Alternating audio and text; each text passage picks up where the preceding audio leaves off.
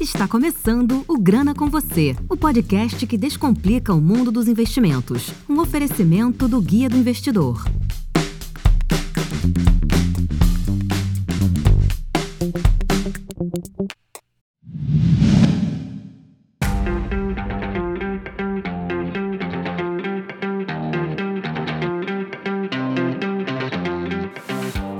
Bom, mais um episódio do Grana. Dessa vez a gente vai fazer um formato um pouco mais dinâmico e a gente vai falar sobre o resultado das eleições e como ficam os investimentos agora. Bom, e para falar sobre isso, claro que eu trouxe um convidado, e um convidado de peso aqui pro programa, que é colunista na CBN e também faz rádio aí na Jovem Pan. Eu vou deixar para ele se apresentar aqui, né? Acho que eu já falei demais. Bem-vindo, André Schneider. Falei certo seu sobrenome? Falou certo. Bom dia, Jansen. Bom dia, caro ouvinte desse podcast. Sempre um prazer conversar com vocês. Meu nome, como o Jansen já falou, André Schneider. Eu sou economista, especialista em finanças, especialista em investimentos. Trabalho na área financeira há mais de 20 anos, mas direto com investimentos aproximadamente 9, acho que vai fazer uns 10 anos, 9 anos, 9 anos. Bom, já atuei bastante em corretora de valores, hoje eu atuo como consultor financeiro. Faço rádio desde 2015, o pessoal brinca que rádio é uma cachaça, né? A gente começa brincando, ele começa nervoso, na verdade, começa nervoso, preocupado, mas depois que tu pega o, o jeitinho, pega a confiança e começa a ficar mais tranquilo, a coisa flui muito bem. Então, poxa, hoje é uma coisa que eu sentiria falta se um dia tivesse que parar. E é um prazer estar aqui com vocês e vamos adiante. Obrigado. E agora tá iniciando aqui no ramo de podcast, né? E um prazer pra gente que seja o seu primeiro aqui. Vai participar de muitos, tá, a casa tá aberta. Primeiro, se Deus quiser. É isso aí. Vamos focar aqui no assunto, então. Agora que a turbulência passou e Bolsonaro já sinalizou que vai passar a faixa sem nenhum problema, os ritos constitucionais serão respeitados, o que de certa forma vai gerar estabilidade para os investidores, né? E passar a imagem correta porque do funcionamento das instituições brasileiras. Agora, com essa perspectiva em frente, o que é que os, os investidores devem ficar atentos nas próximas etapas, assim, de transição, de nome de ministério? Você acha que isso influencia agora que o investidor deve se preocupar em, em decisão de investimento? Bacana, Janzinho. Bom, voltando um passo atrás, o mercado estava muito ansioso para essas eleições e a dúvida do mercado, a incerteza do mercado não era tanto quem iria entrar. Se era um posicionamento de direita, um posicionamento de esquerda, mas o mercado estava muito preocupado com a questão da democracia brasileira. Ah, poxa, se o Bolsonaro for eleito, ele vai implantar uma ditadura de direita? Ah, se o Lula for eleito, ele vai impor alguma pressão no STF, ou então o Bolsonaro não vai aceitar as eleições? Então, acho que essa era uma dúvida muito grande no mercado, uma incerteza, se haveria uma crise institucional. Independente de, de lado, independente de ideologia, cada um tem sua preferência. Uma tem um viés mais de curto prazo, outra tem um viés mais de longo prazo, que a gente pode aprofundar mais tarde, mas a dúvida era se a democracia ia fluir normalmente. O Bolsonaro anunciando nessa semana, ontem, é, não, na, nessa terça-feira, que vai passar a faixa normalmente, sem maiores problemas, respeitando a Constituição, isso foi visto com bons olhos ao, ao mercado. É, o Lula ele, é, ele flui muito bem lá fora e já tem muito recurso esperando para entrar. Muito recurso já entrando. A gente vê que na abertura do mercado, na segunda-feira, é, o mercado esperava uma queda acentuada com a entrada do Lula, por ser um partido de esquerda, mas a queda aconteceu, a gente viu uma queda de aproximadamente 3%, só que em seguida o mercado já comprou na baixa e já retomou e recuperou essa queda, jogando uma queda também expressiva do dólar. Ou seja, essa recuperação da bolsa, ela vem muito forte de capital internacional que estava só aguardando passar essa turbulência eleitoral.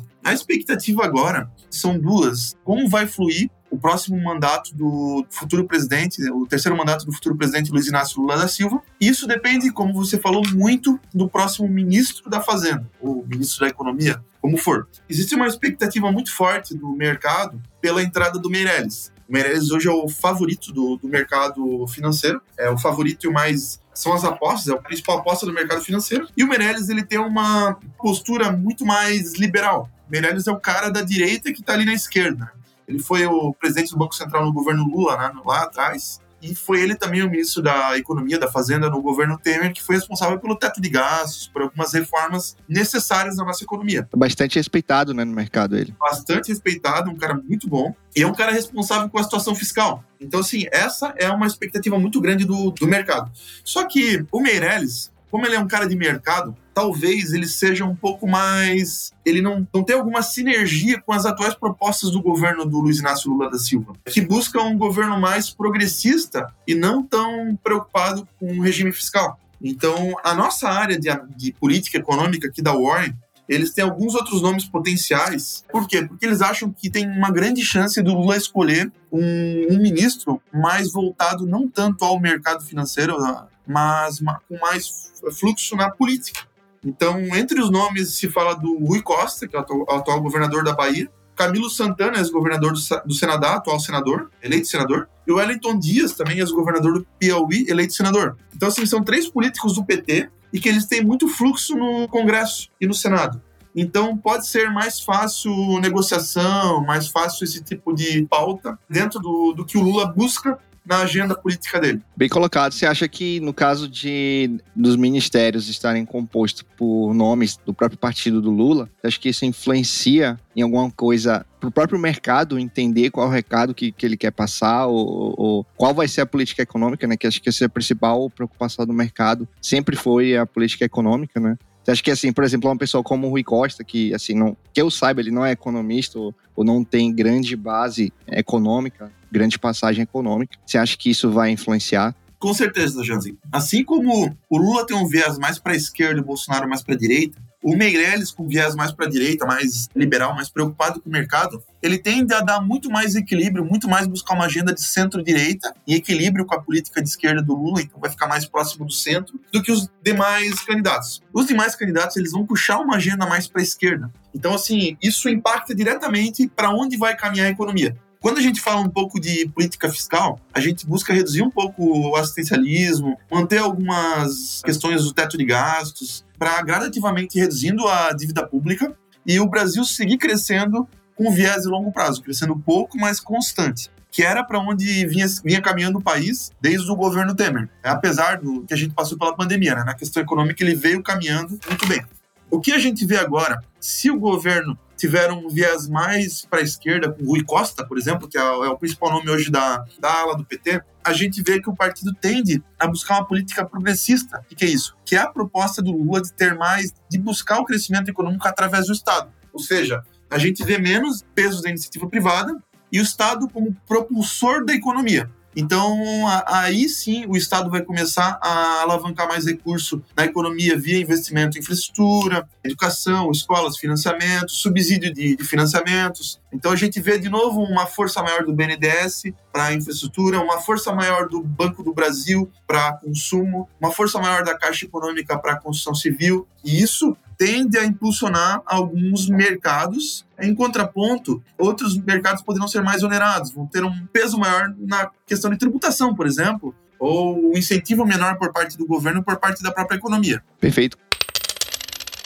Como é que fica o fluxo você comentou é, até no começo do programa, o fluxo de investidor estrangeiro. Você falou que a bolsa realmente, os comentários nas redes sociais que a gente via, é que o dólar ia disparar, né? Tinha até analista fazendo previsão para até o dólar chegar em 5,60, mas a gente viu o efeito contrário, né? E até hoje aqui o dia da gravação, dia 3 de novembro, o dólar tá 5,15. Então, quer dizer, saiu lá de 5,30 mais ou menos, teve uma queda relativamente expressiva. Mas, na sua visão, o que, que você acha desse movimento do fluxo? Nas redes sociais, na imprensa, existe muito sensacionalismo, sabe, Jansen? As pessoas de direita, as pessoas de esquerda, os jornalistas de direita, os jornalistas de esquerda, os políticos de direita, os políticos de esquerda, os economistas de direita, os economistas de esquerda, nessa é, disputa eleitoral, cada um buscando o seu direcionamento, eles acabam tendenciando um pouco as análises e exagerando um pouco nos impactos negativos ou positivos de determinadas políticas. Mas o fato é que a economia está aí. O mercado internacional está de olho no Brasil já faz um bom tempo. A gente tem uma situação geopolítica bem delicada, onde os países de primeiro mundo estão passando por forte inflação no pós-pandemia. A gente tem alguns conflitos no leste europeu e que acaba gerando também um impacto muito forte na Europa e muita pressão sobre os Estados Unidos e China também sobre essa situação.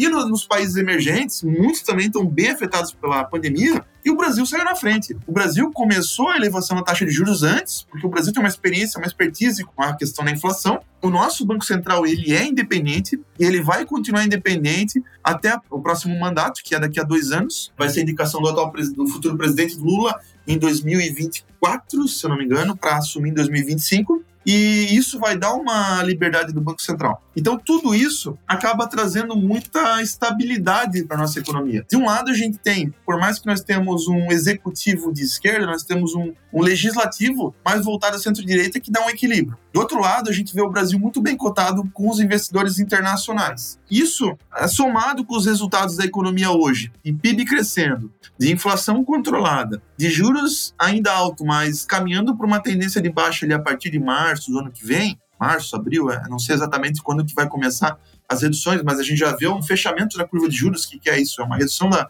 dos juros futuro. Isso dá uma situação muito positiva para a economia brasileira e isso torna o Brasil muito atrativo. E por mais que o mercado prefira uma agenda econômica mais liberal, o mercado já conhece o Lula lá de trás. E eles têm uma certa, apesar da, da agenda de esquerda, eles têm uma certa confiança na, na, capacidade do Lula discutir com o restante do mundo, algo que o Bolsonaro tinha uma dificuldade. Outro ponto, Janzi, é que se a gente começar a olhar essas políticas progressistas, uma política mais liberal, ela tende a reduzir um pouco o peso do Estado, o que daria mais autonomia para a iniciativa privada. Ou seja, a gente vê a iniciativa privada com menor custo, com menor peso do Estado, visando um crescimento de médio e longo prazo e uma gradativa redução do endividamento público. Quando a gente fala numa política progressista, uma política de esquerda, a gente vê um, um, um, impulsionamento do Estado. Isso dá uma alavancagem no país que gera um crescimento muito rápido de curto prazo. Ou seja, o que se espera? Resumindo, a gente espera um crescimento rápido nos próximos dois anos, um crescimento acima do que seria nos próximos dois anos. Só que o que me preocupa, Janzinho, é o seguinte: lá na frente a conta vem. E o Brasil já está numa situação delicada com relação à, à dívida pública, déficit fiscal. Isso vai se deteriorar ainda mais. E a hora que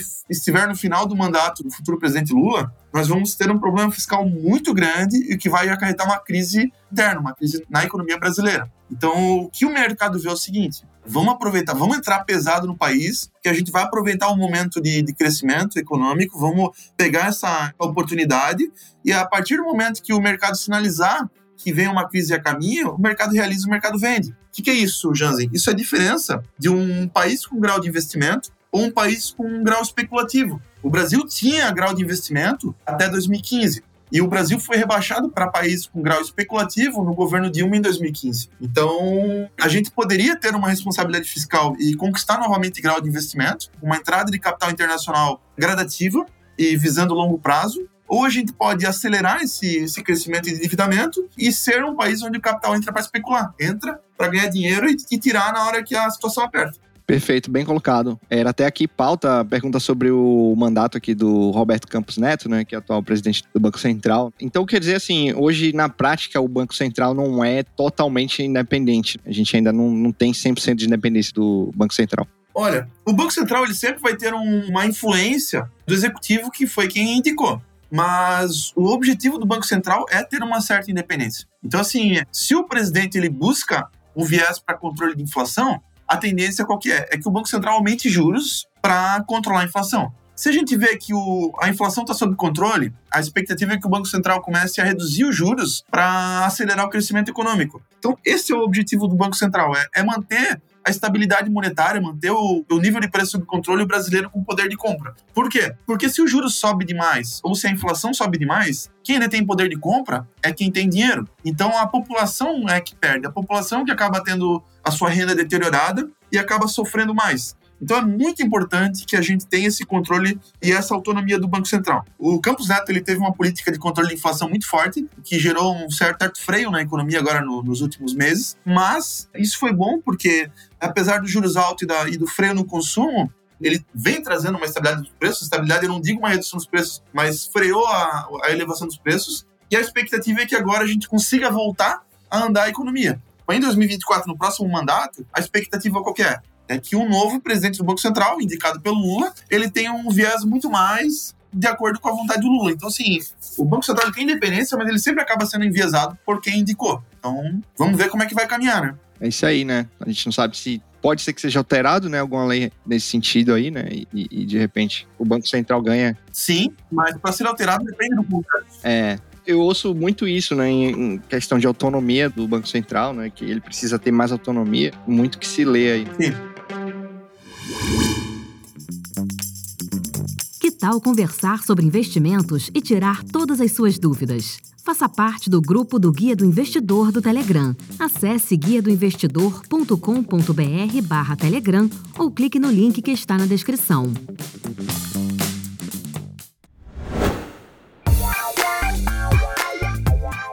Mas vamos lá para o que interessa, né? Para o que o povo quer ouvir. Vamos falar sobre as recomendações aqui. A gente já falou aqui sobre a perspectiva, né? Do que esperar, como vai ser mais ou menos economia. Agora a gente quer saber das empresas na bolsa, nas ações também, o que que influencia, o que que não influencia, quais são os setores que ganham ou perdem com o Lula. Então, assim, Primeiro, vamos falar sobre a mais polêmica, eu acho, né? Vamos falar sobre a Petrobras. A gente viu aí o mercado já castigando as ações da Petrobras logo no, no, no início, na, na segunda-feira, assim que passou a eleição. Então, assim, o mercado já passou um recado claro aí, né? De, de que não quer de, de, não ver mais aquela relação de custo-benefício boa para a Petrobras, visto que eu acho que o foco do. Me corrija se eu estiver errado, tá? Que o foco do mercado era em dividendos, né? E principalmente pela influência na política de preços. Mas o que, que você viu acontecer aí no, no fluxo? Né? Você, existe algum, algum investidor fugindo de, de uma petroleira para outra? Ou como é que foi o mercado nesse recado aí? O mercado esperava, no caso de uma gestão, de uma continuidade de gestão,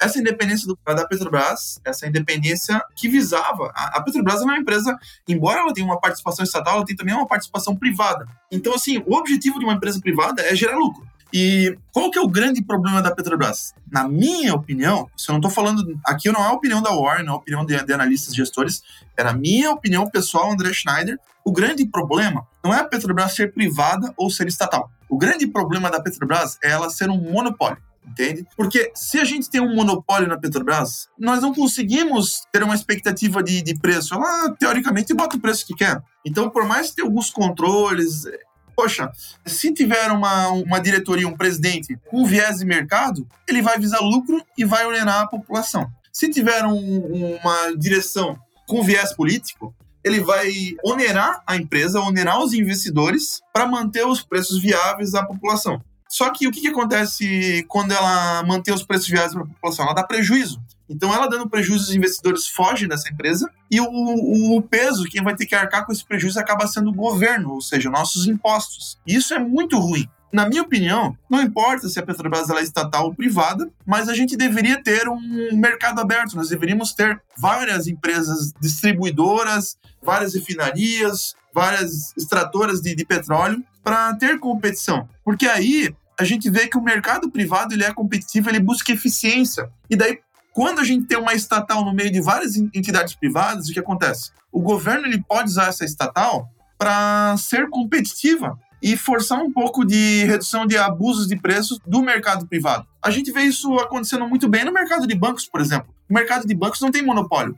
Tem os bancões, os grandes bancos, tem vários bancos digitais que estão bem mais enxutos, mas a gente vê que tem, por exemplo, o Banco do Brasil, que é um banco privado, competitivo, dá lucro, mas que quando precisa, eles acabam tendo alguma política mais agressiva, visando controlar o mercado, mas sem uma mão pesada do governo, tornando o mercado mais competitivo. Eu, pessoalmente, acho isso muito saudável. Então, é perigoso a gente ter uma Petrobras estatal sob monopólio. Não por ser estatal, mas por ser monopólio. Porque se ela visar lucro, ela vai onerar demais a população, mas se ela avisar a população, ela vai onerar demais a Petrobras. Isso vai acabar onerando a população em impostos. Então, assim, é, acho que essa discussão ela está sendo vista do lado errado. Acho que o mercado tinha que buscar a abertura de mercado de petróleo, distribuição de petróleo, para daí sim, aí sim, a gente ter uma estatal no meio de várias entidades privadas poder gerar competição. Mas hoje a Petrobras é um, é um ativo inseguro para o investidor tradicional. É, porque todo mundo só fala privatizar, né, e tal, e assim,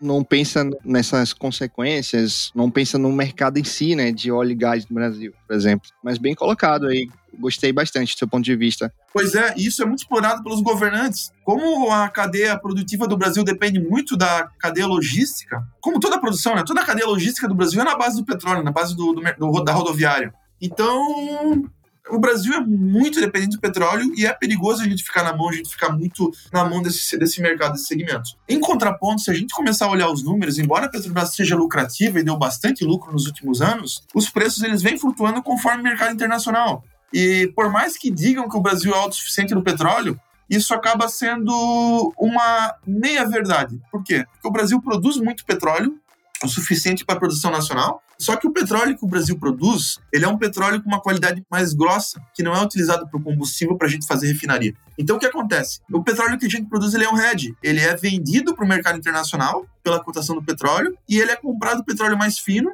ou refinado, ou então comprado fino para refinar no Brasil, para daí sim ser feitos os combustíveis que nós utilizamos aqui. Ou seja, independente do que acontecer, a gente é dependente da, da importação de petróleo. O petróleo ele acaba só sendo um hedge. Então, a gente pode ter algumas políticas de paridade de preços como um fundo que ameniza a flutuação de preço. Acho que isso é interessante, é saudável. Isso já vinha sendo discutido na gestão passada, isso continua sendo discutido na gestão atual. Acho que isso é bem interessante. O que a gente tem que tomar cuidado é com os subsídios, porque o subsídio ele pode gerar um benefício de curto prazo, mas trazer um impacto negativo lá na frente. É, o que eu já vi muito analista até político comentando que seria mais interessante usar dividendos, né? Em programas sociais do que interferência direta na Petrobras. Com certeza, porque se a empresa dá lucro e o governo tem uma boa parte, poxa, todos os dividendos do governo que o governo recebe como sócio da Petrobras, ele deve sim ser utilizado para. Aí sim ele pode ser utilizado para subsídio do combustível, porque é resultado da eficiência do negócio. Então acho que isso faz bastante sentido.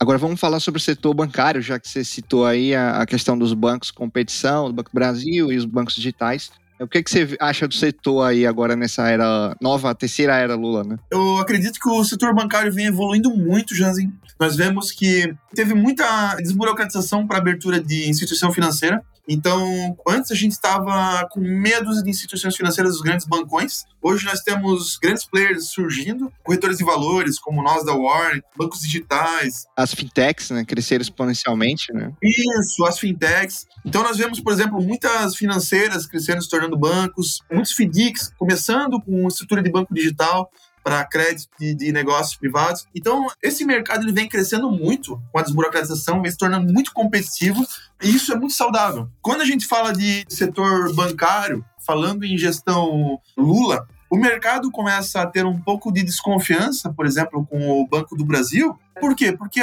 nesse caso, muita gente esperava uma expectativa de privatização. Então, poxa, se há uma expectativa de privatização e agora a gente tem um governo que busca aumentar o peso do Estado, a gente sabe que isso não vai acontecer. Então, isso é um pouco de desconfiança com o Banco do Brasil, mas outro ponto que pode surgir é o seguinte: é aquilo que eu falei, poxa, se o, o governo é, é o principal sócio de uma instituição financeira, nesse caso, o Banco do Brasil ele está no mercado aberto. O governo utilizando o Banco do Brasil para tornar o, o, o, mercado mais competitivo, ele pode reduzir um pouco a lucratividade do banco para tornar esse mercado saudável. Então isso pode onerar um pouco o lucro da instituição, tornando ela menos atrativa para investidores. Mas isso não é tão negativo como no caso da Petrobras sendo um monopólio. Então isso aí acaba sendo um pouco mais saudável. E o próprio Banco do Brasil tem muito giro, tem muita rentabilidade, o spread do Brasil é muito alto. Então acho que esse movimento ele é mais saudável, porque ele acaba não desonerando o Banco do Brasil, mas reduzindo um pouco o spread, reduzindo um pouco a margem e forçando o banco a se tornar mais competitivo. Não só o Banco do Brasil, mas toda a cadeia bancária. E o setor de educação, né, que a gente viu as, as empresas aí dispararem, né, a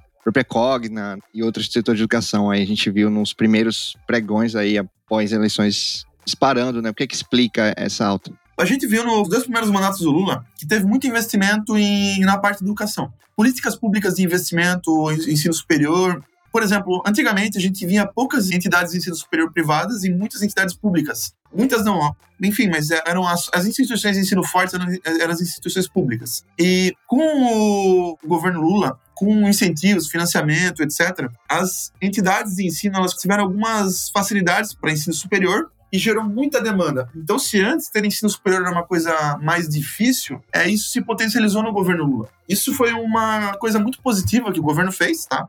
E melhorou bastante a nossa rede de ensino. Por isso, eu acredito que o mercado está vendo o setor de ensino com bons olhos. Por quê? Porque vai gerar maior demanda de pessoas no setor de ensino. Uma crítica que eu faço é que a gente não pode olhar só para o setor superior, mas nós temos que pensar na base. Então, poxa, a nossa base eu penso que está muito fraca. As crianças elas vêm tendo uma certa dificuldade de ensino e quando chegam no ensino superior elas não têm uma base para acompanhar a qualidade de ensino. Isso eu não falo na entidade pública, privada, isso é de modo geral. Então eu penso, na minha opinião, que o governo deveria fortalecer o ensino de base, porque, consequentemente, a gente ia melhorar a qualidade do ensino superior também. Mas, de qualquer forma, independente de, de base, de superior, nós termos um bastante investimento na, na parte de ensino é sim uma questão positiva. Bom, a gente já falou de alguns setores e empresas específicas. Vamos entender como o investidor deve alocar a carteira dele nesse momento. Qual percentual para cada modalidade de investimento você acha que é o mais correto agora a se aplicar? Eu acredito que, assim, quando a gente fala de alocação, antes de mais nada, nós temos que falar de pessoas. Eu acredito que cada pessoa, cada um tem uma realidade social diferente, cada um tem um patrimônio diferente, cada um tem um momento, está num momento de vida diferente. Então, num primeiro momento, não adianta eu falar que nosso ouvinte deve comprar bolsa de valores, ação XYZ, porque tá bom para comprar. Tá, tá muito bom para comprar bolsa agora. Ah, não adianta eu falar também para comprar renda fixa pré-fixado, porque as taxas estão altas, IPCA mais para longo prazo, porque as taxas estão altas, que tá muito bom para comprar. Depois eu vou falar um pouco disso, mas antes é bom que o nosso ouvinte entenda que cada pessoa é diferente e antes da gente falar em alocação, a gente tem que entender o que faz mais sentido para cada um. A gente passa por um ciclo de vida financeiro, sabe, Janzi? Onde as pessoas elas começam a sua formação profissional, a sua carreira, até ter uma estabilidade de padrão de vida, de renda, e a partir daí começar a fazer o crescimento do patrimônio, para depois de certa idade começar a usufruir isso, com uma aposentadoria, etc. Começar uhum. a gastar o patrimônio ou pensar na sucessão, etc. Então, se a pessoa está começando a formar um patrimônio, antes de pensar em ganhar dinheiro, a pessoa deve pensar em ter uma reserva de emergência. Ah, bota no Tesouro Selic, no fundo DI, no investimento ele que pague Selic um pouquinho mais do que Selic, mas com o menor risco possível e com liquidez. Por quê? Não adianta tu comprar bolsa de valores, tu comprar um CDB para cinco anos que tem uma taxa mais elevada, e daí quando você precisar de dinheiro, você vai ter que resgatar na hora errada e vai ter que ter um deságio na saída desse investimento e vai perder dinheiro. Bom. Agora, quando a gente já cria um lastro financeiro, poxa, já tenho meu imóvel, já tenho meu padrão de vida estabilizado, já tenho minha reserva financeira, minha reserva de emergência garantida para qualquer imprevisto ou para qualquer oportunidade. Pô, agora eu quero formar patrimônio no mercado financeiro e ganhar dinheiro. Aí sim, Janzi, aí a gente começa a falar um pouco de alocação. Então vamos lá. Como eu já disse anteriormente, a gente está numa situação geopolítica muito complicada e o Brasil está muito neutro ao cenário geopolítico. Ou seja, o mundo todo está olhando para o Brasil como uma oportunidade de ganhar dinheiro, independente do governo que poderia vir ou do que já está vindo, que vai chegar agora no dia 1 de janeiro, porque o Brasil está independente geopolítico. O Brasil tem uma economia pujante, uma inflação controlada enquanto os outros países estão na inflação. O Brasil é o celeiro do mundo, então nosso agronegócio é muito forte. E a nossa bolsa de valores, Janzi, nossas empresas elas estão distribuindo dividendos e os dividendos, o lucro que as empresas estão entregando em relação ao preço de negociação delas, está em torno de seis vezes. O que significa isso? Significa que se eu passar seis anos, 6,3 ou 6,7, não lembro o número exato, mas aproximadamente seis anos, pouco mais de seis anos, eu recupero 100% da cota do valor da ação que eu comprei. Ou seja, comprei ações X, paguei tanto. Em seis anos, o próprio dividendo ele já está compensando o valor que eu paguei, a gente está dobrando o patrimônio só em dividendos, fora o valor da cotação da ação, certo? Essa a média desse, desse valor geralmente é entre 12 e 18 vezes que o mercado mundial trabalha. O que, que significa isso? Significa que o Brasil está muito barato em relação ao restante do mundo. E tem muita gente querendo comprar ações. Então a bolsa está barata e nós estamos num bom momento de comprar ações, sim, tá? Mas qual seria a alocação ideal agora em bolsa, né? Já que você comentou, você acha que deve começar conservador, dado esse momento mais turbulento, digamos assim, né? Ou, ou, não? Eu acho que sim. Tu sempre deve começar conservador no mercado agressivo, até você pegar confiança. E outra, tu não pode ter uma, um valor relevante da tua carteira em ações. A gente sempre tem que ter alocação distribuída, uma parcela em ações, uma parcela em fundos imobiliários, uma parcela em multimercados, uma parcela em capital internacional, uma parcela em renda fixa dividida em pós, pré ou inflação. Então, assim, toda a carteira deve ser bem diversificada. Dependendo do risco, a gente aloca mais ou menos em renda variável, ou até não aloca em renda variável, mas um momento está bom para comprar renda variável sim. Falando um pouco de renda fixa, poxa, nós estamos com a Selic em 13,75%. Eu acredito que esse é o topo da Selic. Nós já estamos vendo a curva de juros reduzir a Selic para daqui a alguns meses, então acredito que ali em março, abril, a gente começa a ter o início da redução da taxa de juros. Ou seja, é um momento muito bom para a gente comprar título de renda fixa. Títulos mais longos, títulos mais curtos. Por quê? Porque a gente vai conseguir garantir uma taxa bem interessante. Mas quando a gente fala em alocação de renda fixa, hoje, por exemplo, está num momento muito bom para comprar pré-fixado. Por quê? Porque a gente tem uma expectativa de inflação controlada nos próximos dois anos, pelo menos, e a gente tem uma taxa bem elevada. Então, poxa, tu compra um pré em 13, 14, 15%, não sei se vai conseguir isso, depende de onde procurar, às vezes, às vezes consegue até mais. É uma taxa bem interessante para renda fixa, para te garantir. Qual que é o risco? O risco é a Selic subir e ter um custo de oportunidade. Ou o risco é a inflação subir e você reduzir o teu ganho real desse investimento.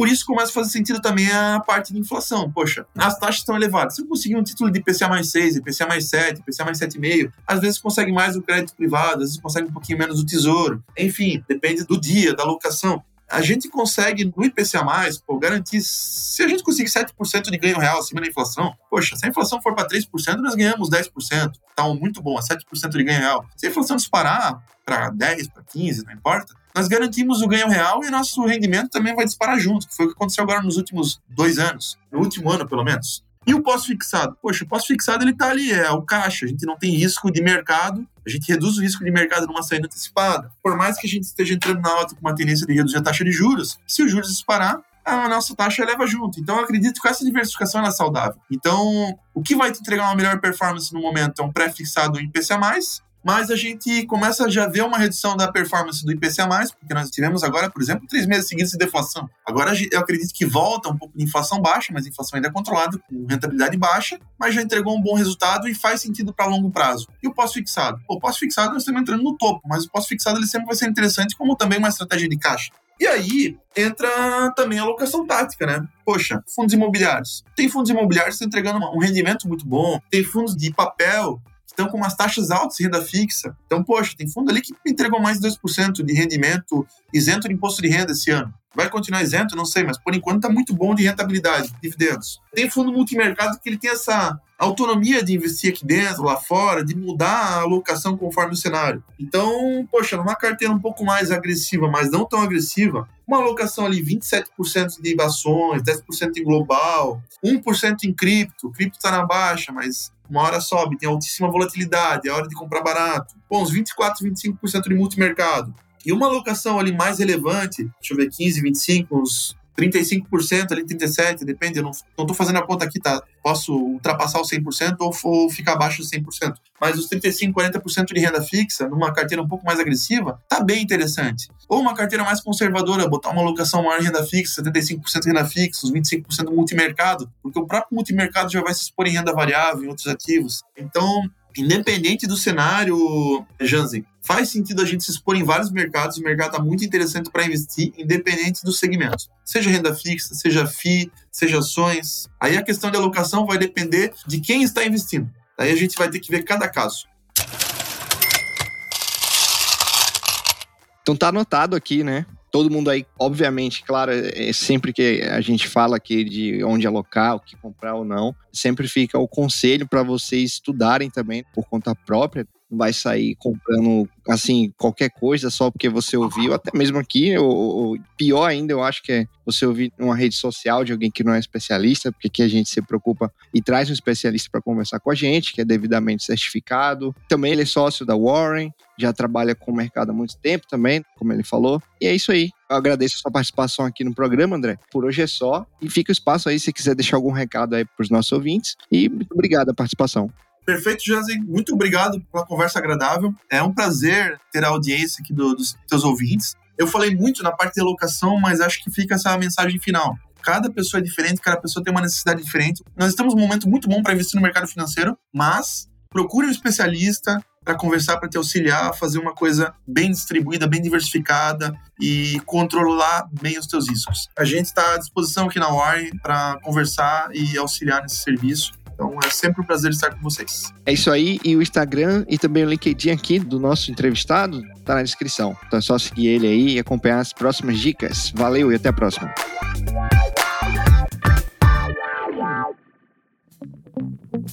Este episódio foi um oferecimento do Guia do Investidor, sua fonte diária de conhecimento sobre investimentos. Até a próxima!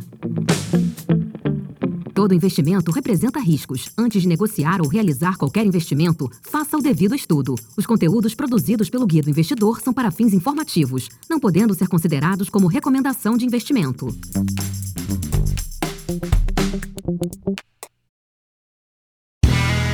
Este podcast foi editado por Play Áudios.